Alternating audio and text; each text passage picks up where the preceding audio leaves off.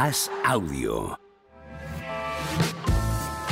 Albert Sancho, ¿qué tal? ¿Cómo estás? Muy bien. Qué bien Conmigo no tenerte por falta- aquí. No hace falta hablar de NBA, de el momento.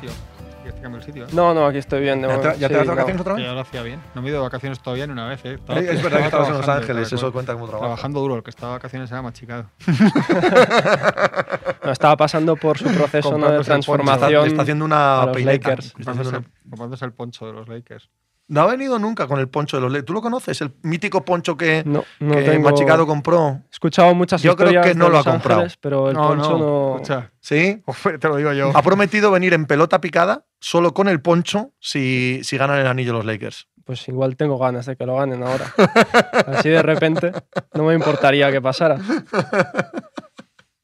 Julich grande al ver se te echaba de menos, sí, tío. es, Juega Yanis. Yo eh, también a hoy. Julich, eh. Juega Yanis. Eh, sí, no, no lo he Lo ha visto. dicho Sí, Chalania, lo ha ya. dicho- lo- nos lo ha dicho Machicado. Ah, Machicado Pero dice que lo ha dicho a Chalania. Machicado se lo ha dicho Y Chalania. se lo han dicho las Surs. Pero, lo cual confirma que estáis aterrorizados. Hombre, es que Es lo necesitamos, sí, pero, pero Sí, ya. Sí, sí. ¿No, No, te y- parece terrible que el equipo no haya ganado a Miami aún sin Antetokounmpo? Me parece Pero terrible. terrible, o sea, sí, sí. terrible, terrible. Lo es, lo es. Lo es porque, porque tenemos equipo de sobra, porque Miami precisamente no es que, bueno, ya lo vimos en el play-in, que no, no es un equipo ahora mismo que, bueno, que tiene la veteran- veteranía, tiene los jugadores para, para tenerle cierto respeto, pero los Bucks no están para, para, esas, para esos despistes ahora mismo. ¿Has tenido más éxito este fin de semana debido a tu participación en Pepe Diario la semana pasada? Se nota, se ¿Verdad? nota. ¿En qué Me sentido? empiezan a parar ¿Eh? más ¿En en, qué sentido? por la calle. Ah. Sexual, no. Sí, sí, es la única pregunta relevante, creo, Ese en este se sentido. mantiene bajo cero. Se mantiene en el mismo nivel que estaba Sí, antes el- del viernes. en ¿no? el triste Mira nivel de antes. Pasar por Pepe Diario suele ser un. Una Un lanzadera. turbobús Para el tema ese en la concreto. gente, la lanzadera del amor. Bueno, pues Pepe Diario. conmigo no funciona, por lo que sea. Tendrás que volver. Bueno, si me prometéis que funciona. Hombre, créeme. Lo más interesante que hice este fin de fue ir a ver a Alberto Clemente un- jugando a waterpolo. También te digo que. Y perdió. que Claro. Te tienes que poner Lo tenías complicado, sí. Tienes que poner de tu parte. ¿eh? Sí, un poco. Igual no, Por lo menos. Esto funciona, pero Claro, algo hay que no- hacer, no ¿vale? igual no era el lugar. Sí, sí, sí. Por lo menos no estorbar. puede ser. No dispararte en el pie, por lo menos. Hablamos de tenis. Perdieron por hablamos uno, de ¿no? Al final. Eh, perdieron de final, uno y en el último segundo, además. Estáis hablando de, waterpolo amateur. Sí. Bueno, amateur No, tampoco. amateur no, es, es- tercera división si lo equiparamos al fútbol, o sea que está ahí. Es tercera división, es amateur en el fútbol. Bueno. Imagínate en waterpolo, macho. Bueno. Pero es Alberto Clemente que es- ¿qué- qué va más allá del deporte. Pero que, que el programa Ya. tiene un, Igual no les tiene interesa, un ¿verdad? marco de interés, ¿no? Y que deberíamos respetar. Pues mira, nos preguntan si los Bucks han tenido alguna etapa destaca- destacada antes de esta. Creo que Abdul Jabbar estuvo allí, pero como Sí, que creo, joder, creo, si fue un campeón. Sí, y con viene- Oscar viene- Robertson. Viene, viene cualquiera a opinar. ¿eh? Oscar O sea, Robertson y con lo mínimo, con lo mínimo tenéis que venir de casa. de decir que en los 80, sobre todo, tuvo equipos muy guays que, que acababan perdiendo siempre. Con ya a los principios Celtics, de los los- 2000, sí, eh, también. la época Sí, de Ray sí, Allen y sí. tal. Han tenido equipos muy buenos, olvidados, el- pero el de los 80 también de Moncrief sí, y tal, sí. era un equipo. O en Banyamar es más joven que nosotros, pero sabes que el Imperio Romano, ¿sabes? Duró hasta la Edad Media o qué? Mal que bien. No te, Claro, hay que venir un con un mínimo, De humildad, cojones. por lo menos, ¿no? Para Claro. reconocer. Eh, ¿Tenis, sí o no? Venga. Pues seguimos Yo aquí no, con yo la no he, traído, no he traído Alcaraz, ¿eh? Estaba hablando, pero justo ahora tenía la presentación del Mutua y no ha habido manera, ¿eh? Oh, ¿Va a jugar el Mutua? Parece. ¿Él solo? Tiene sen- parece. Porque Otro- claro, no está, no está Nadal, no, no, no. está Djokovic, no está solo. Sinner. Sí, sí. Rune viene con una pata colgando. Otra vez. Me da la sensación de que Rune viene Por, por venir. Sí, Porque un poquito de sí, a ver qué tal se sí, cuece por claro, la noche. porque le hagan la transferencia. Igual tiene que pasar por Pepe es. Diario para a ver cómo le va también. a Hombre, en este tema no creo que tenga problemas. No, no, no, un tenista. Tenista de Además, 19 joven. años, quiero decir, nada, sí, sí. sospecho que Le no va a tener problemas. le irá mejor que a mí, ¿tú crees? no? Lo que creo es que viene, cobra y se lesiona en primer partido el segundo. Es posible, es posible. Es Sí, la sí. sensación, es la sensación que me da Jorge Rune esta Sí, semana. Sí, sí. Es la sensación y también es la sensación de que Alcaraz, pues el otro día decíamos que en el Godó estaba en el recreo, que se va a divertir un poquito más con los niños aquí en Madrid también. Es que no viene nadie. O sea, no quiero No. echar aquí agua No, fría no. encima del Masters 1000. Además, el Masters 1000 de Madrid, que es. me estoy tirando piedras contra mi propio tejado, porque es uno de los grandes, grandes templos del gañotismo, de la mamandurria periodística. Van todos para allí. Nos, nos llevan a los subdirectores de las. Va Radio Marca a hacer programas especiales. Va, va todo el mundo allí, los del mundo, los del país. Y claro, que si canapés, que si hostias, a mí no me van a llamar, evidentemente. Pero tengo la libertad de decir que se nos ha caído el torneo. Se nos ha caído un poquito ha- el torneo. Ha perdido mucho, ha perdido mucho ya. Con la parecía que podía ser eh, el sitio en el que coincidieran por primera vez en la temporada Alcaraz, Djokovic y Nadal. Al final pues, se ha quedado Alcaraz solo. Y después también la baja de Sinner tiene mucho peso. Y, y van- bueno, pues el segundo cabeza de serie es Medvedev. Eh, después, pues Sisipas, que ya vimos, bueno, Medvedev, que ya vimos en eh, esta temporada cómo cayó contra Alcaraz. Eh, Sisipas lo hemos visto este fin de Bien. y son los, los nombres más importantes Sí, que, que vienen más allá, más allá de, de él. Es que la temporada de Alcaraz, descontando lesiones, que las ha tenido, y momentos en los que, eh, bueno, pues decide parar, eh, bien sea por precaución, bien sea porque está lesionado, bien sea porque no, le, no son torneos que quiera en ese momento el Ujú. forzar, cuando ha estado y cuando ha jugado, es que no ha tenido rival. Sí, O sea, ha sí, sí. arrasado en Indian Wells, eh, se baja de Miami, ha arrasado en el Conde de Godó. No juega Sí, ningún sí, partido sí. todavía contra Djokovic.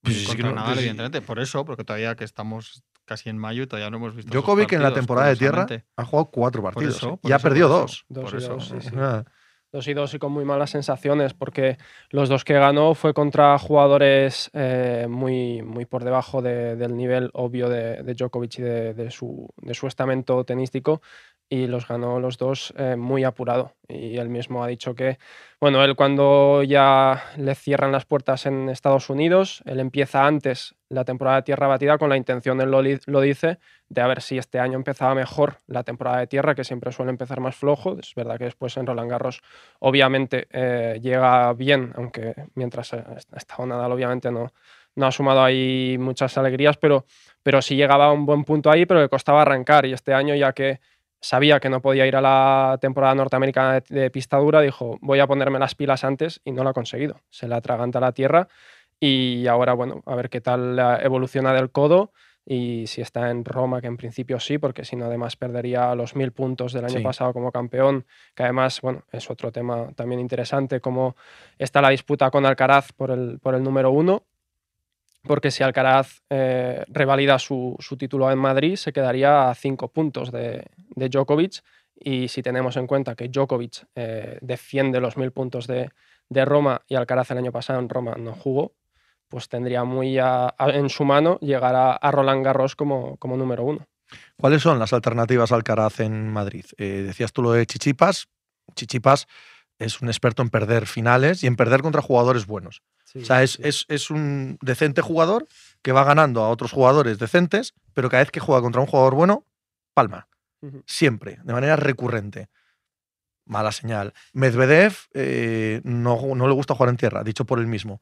Y además, con comportamientos extraños, cada vez que se le tuerce un poco un partido en tierra, es, es que se suicida, eh, deportivamente hablando. Runes, si viene tocado, es que no hay, no hay donde agarrarse para tener un rival a la altura de Alcaraz en el torneo. Sí, ahí, ahí la verdad es que, que parece que tiene el camino bastante, bastante despejado. Eh, es que las, las alternativas son esas que, mencionáis y bueno, en el cuadro, eh, bueno, no tiene un cuadro sencillo tampoco. Sí que es verdad que se irá topando con, con rivales más o menos de nivel siempre, pero no a su nivel a priori. Por ejemplo, bueno, empieza eh, con un rival asequible que sería Humberto Rusubori, eh, que bueno, contra Rusubori sí es verdad que el único partido que han jugado ganó Rusubori, pero bueno, eso es una anécdota. Después jugaría contra Dimitrov, que ¿Qué te- bueno, ¿Por qué te ríes al decirlo? eh, ¿quién? con reído. Hombre, porque a ver. Poca fe en sí, no, por lo que Eso sea. Está al parecido. 50-50, sí, por lo pero que sea, no sé. antes de empezar Y están todo puede 0-0. pasar en un partido. Antes Eso de es empezar están si- 0-0, Como tío. si un día jugamos machicado y hoy me gana, eso no quiere decir que a partir de ese día me vaya a ganar siempre. Pues con Ojo, ojo, ojo con los chistes internos. Que a lo No hay que mejor- abusar de ellos no. porque hay que integrar al, al sí, público. Bueno, pero eso Sí, está pues bastante. fácil, que le pegas unas jupas a Machica. No, solo hemos jugado una vez. Y luego y lo hubo, sacaste de la pista, hubo- ¿no? Lo sí, hubo un rosco, pero no lo quiero volver a sacar eso. No, por lo que sea. Se caído, escucha machicado decir cosas Sí, de fondo, no pero he entendido nada, pero como si no estuviera. Dice que cierra la boca.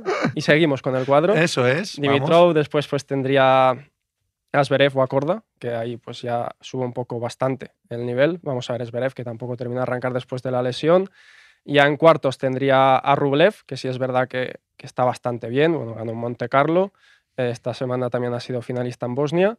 Después en semifinales, a priori, Ruth o, o Rune, pero que bueno, es lo que comentabas, Rune llega a la pata coja y Ruth, eh, pues ya Ruth no sabemos, cuenta. no cuenta. Es- Está ahí arriba, pero no sabemos nadie por, por qué. Sí, porque gana los partidos que tiene que ganar. Es el tenista más triste de todo el circuito. Y bueno, y el segundo cabeza de serie pues es Medvedev, que no le gusta la tierra batida y que sí es verdad que arrancó muy muy bien la temporada, pero no es, no es, su, no es su- no es su superficie. Joder, lo has dicho todo con una sensación de que no das ninguna Opción, opción, a de que nadie no que gane. nos- A ver, sí que las hay, sí, hombre, pero, sí, pero más allá de eso. pero es que la- es es lo que, lo que decía lo que decía Pepe es que ahora mismo su superioridad es evidente y a partir de ahí pues todo el mundo puede perder contra cualquiera porque es tenis y puede pasar, pero, pero sí es verdad que ahora mismo a priori es el, el favorito absoluto. Pero es que además se nos han pasado las semanas camino de Roland Garros sin, sin despejar ninguna duda. Es que ese con- es el todo Con problema. Nadal y con Djokovic. Entonces Sí, se, está, se está acercando con una cosa que dices, bueno, Nadal es Nadal, evidentemente, y Djokovic es Djokovic. Y ya está. Y, pero no tiene otra cosa que agarrarse. La realidad es que, va, es que va a llegar favoritísimo contra Djokovic y contra Nadal, que ahora mismo hay que tocar. Primero hay que esperar a que. Hay que ver si a- puede a que jugar. esté. Mm. Sí, sí, y sí. mientras estos están así, Djokovic lo que decía y el otro va como un avión. O sea, que es que a priori la cosa está. Yo es que es lo que os decía, sobre todo a vosotros y leyendo el periódico y eso, estamos esperando una cosa que aún no ha pasado. Estamos esperando a medir a, a medir ahí a Alcaraz, ¿no? Y, Sí. y- y no, y no se la ha podido medir ahí. Y con todos los demás, pues mira lo que estás exponiendo tú, con los de que sí que son, digamos, de su más de su generación. Entonces, ¿con qué se le mide? Si los de arriba no están y los otros, por unas cosas u otras, ahora mismo no están a su nivel, ¿no? El único momento, en mi opinión, y claro, es que hace ya un año de eso, en el que pudimos ver a ese Alcaraz al máximo, claro, él no estaba al máximo, pero bueno, se le acercaba. Fue en la mitiquísima jornada de cuartos de final de Roland Garros del año pasado, que creo que fue un martes. Diría que sí. Es que, es que lo recuerdo como el día más guay de tenis de todo el año, que jugaba él contra Zverev y Nadal contra Djokovic. El Nadal Djokovic es probablemente el partido del año, para Nadal al menos, ¿no? Eh, esa victoria. Y, y no es el día en que Zverev le pega una pana a, a Carlos Alcaraz Museria. Eh, sí, sí, es ese. día. Claro, Bueno, es- que empieza Zverev por delante y justamente eh, hace poco en una entrevista de, eh, al entrenador, a Ferrero, decía que ese fue el partido en el que Alcaraz se dio cuenta de que contra jugadores así Claro. tenía que empezar a tope Eso porque ya cuando pierdes ventaja en un gran slam es imposible Es que prácticamente. Zverev en, en aquellos días estaba a la altura de Nadal y, y Djokovic. De hecho, en la semifinal que juegan Nadal y Zverev, Sí, sí, sí. hasta la lesión de Zverev, ojito a lo que estaba jugando delante de Nadal Sí. en semifinales de Roland Garros. Ha ¿eh? dicho estos días que ha sido su mejor tramo de Hombre, carrera vamos, sobre tierra batida. de largo. Sí, Eh, sí. eh, Eso sí que era el tope de todos ellos. Es verdad que Alcaraz luego sigue mejorando hasta ganar el US Open, etcétera. Pero ese día sí que vimos a un Alcaraz frente a los de su nivel. Y claro, claro, eso fue otra cosa de lo que hemos visto desde entonces para acá. Y ya ha pasado casi un año. ¿eh? Sí, totalmente. A ver, después sí que es verdad que en sus duelos contra Sinner sí que se ha visto eh, a un Sinner que se adapta por lo que sea muy bien contra Alcaraz, que eh, para mí Sinner contra, contra Alcaraz eh, muestra más nivel del que tiene, porque realmente es que el otro día lo hablábamos, Sinner aún no tiene ningún gran título, tiene dos años más que Alcaraz, eh, y, y contra Alcaraz sí que parece que vaya a ser su, su rival generacional, pero la verdad es que después nunca termina de dar ese paso final y, y bueno, es lo que antes comentaba Juanma, que por arriba eh, Djokovic y Nadal, por lo que sea, se han enfrentado muy pocas veces con él y no le podemos medir, porque por ejemplo el año pasado cuando les gana en, en Madrid, eh, Nadal sí que estaba en un buen momento, pero Djokovic venía también de todo ese principio de temporada que no había jugado por, por el tema de, de la vacuna. Y, y después por debajo, pues a ver quién se termina asentando, si los Aliasim, eh, Rune, Sinner terminan de dar ese paso que yo creo que ya no pueden dar los Sisipas, Medvedev, Zverev, etc. Estoy muy de acuerdo. En lo que dices también es verdad. Eh, Carlos defiende título. Sí. Ya ganó el año pasado el Masters 1000 pesa, de Madrid sí. y eso es relevante. ¿eh? Y que va a tener también un poco, sin chiste, uniéndolo con lo que decía antes, para la prensa española, la prensa deportiva española, este torneo, por cómo se trabajan las relaciones públicas, porque va todo el mundo allí y tal, o sea, quitando los grandes, para la prensa española este es el gran torneo del año. Hombre, que es aquí. Es que no claro, hay- pero, pero no Sí, solo sí, es aquí, por sino que todo nos eso, invitan pero a todos, claro. está allí todo el Sí, mundo, hay Sí, hombre, entrevistas. pero aparte que. Claro, entonces la presión a Alcaraz es, es muy, muy notable. O sea, tiene que estar todos los días no solo jugando, sino atendiendo a todo Claro. Dios y es un torneo que tiene que ser, no sé si desgastante o no, pero tiene que ser un torneo muy, muy Sí. diferente al Masters 1000 de, Indian Wells. Sí, ¿sabes? por supuesto. Sí, al final sí que es verdad que ha tenido ahora un pequeño, un pequeño ensayo en ese, en ese sentido en el Godó, que al Sí. final, pues, Sí, es, es lo, que, lo que comentabas tú también esta semana, que el Godó es un poco el, el único torneo que no es ni Gran Slam ni Masters 1000, que aquí en España se sigue como si fuera al un- menos. un gran torneo.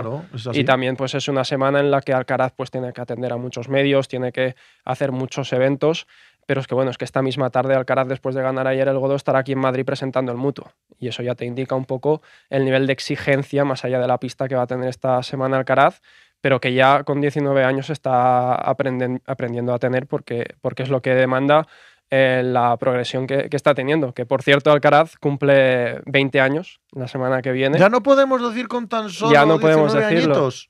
Sí, sí. Y es interesante porque con 20 Mucho. años. Si se deja de decir esa frase, ya me parece interesante, narices. Con 20 años la ATP te deja de considerar adolescente. Por lo tanto, en los registros ya quedará como que Alcaraz Yo siendo en mi casa también. Hijo que tome nota, que le queda nada. con, con 20 años, ¿no? Eso Pues es. bueno, su registro se ha quedado en nueve títulos, que es lo que tienen pues, muchos de los jugadores con los que ya le sacan 4 o 5 años. Eh, también Rune cumple esta semana y él lo ha dejado en 4 para que tengamos perspectiva de, de cómo Sí, pero Rune, cada- ojito, no es como Sinner o Aliasime. ¿eh? No, Rune no, no. ya ganó el Masters 1000 de París. Es. Quiero decir, es, otro, es otro calibre de jugador, Sí, en sí, mi opinión. ¿eh? No se llega al nivel de talento, pero los otros dos son más prototípicos, ¿no? Más altos, deberían sacar mejor. Sí, pero lo que tiene Rune no lo tienen los otros dos. Y que nos interesa que Rune Sí. sea porque sí, si porque hace Sinner, muy, bien, hace muy bien el rol de villano. le queda muy bien. falta enemigos para. Sí, para villanos, pero además este- deportivos Pero, pero para este las- además lo cumple. Es, se cabrea, tira la raqueta, o sea, nos, nos cumple muy bien el, el rol de archivillano. De, No nos vale. Sinner que le escupes en la cara y te Claro, dice gracias. eso no vale, Eso, hombre. no, eso no, no vende. Y que cambia para TP que tengas 20 años. Déjame Pues, ver allí en las instalaciones. Puede ¿no? ser. Apostar. Tendremos que. Apostar en partidos de tenis. Si, si alguien lo sabe, va a ser Rune esta semana, eso de beber, que es a lo que viene. Ahí está. ¿Cómo se lanza? A ti tampoco te van a invitar, ¿eh? A, a- A, a los no, canapés estos. No creo. no creo. A ver, la pregunta. ¿Tú crees que Nadal llega a Roland Garros, sí o no? Pues yo espero que llegue, porque es que si no llega es dramático. Es realmente dramático a nivel de, de historia, Sí. a nivel de lo que puede suponer en su carrera y a nivel ya práctico de ranking, porque es que Nadal el año pasado ganó Roland Garros y como este año no defienda los puntos, eh, pues podría caer por debajo del top 100. Y eso realmente es dramático para todo lo que después le supondría a nivel de los primeros rivales. Claro. Bueno, ahora ya en Roland Garros, siendo creo que está al décimo cuarto del ranking, ya en octavo se podría cruzar con Alcaraz o con Djokovic, que ya estamos hablando de otra forma de afrontar los torneos. Imagínate si cae tan abajo. Y ya después a nivel de, de historia, pues eh, claro, da miedo pronunciar la para- palabra retirada, pero que este año no pueda estar en Roland Garros, que yo creo que es su único. No es que sea el objetivo más importante, yo creo que es su único objetivo de esta temporada, igual que para mí eh, tiene también muy en mente los Juegos Olímpicos del año que viene. Si no estuviera Roland Garros, ya creo que sería para él un golpe muy duro. Sí, y lo hemos hablado aquí más veces, ¿no? Eh, igual es que no puede retirarse de otra manera. Sí. No puede retirarse diciendo el último año porque me siento bien y tal. No puede retirarse bien físicamente. No puede retirarse perdiendo partidos en primera y segunda ronda en seis torneos seguidos.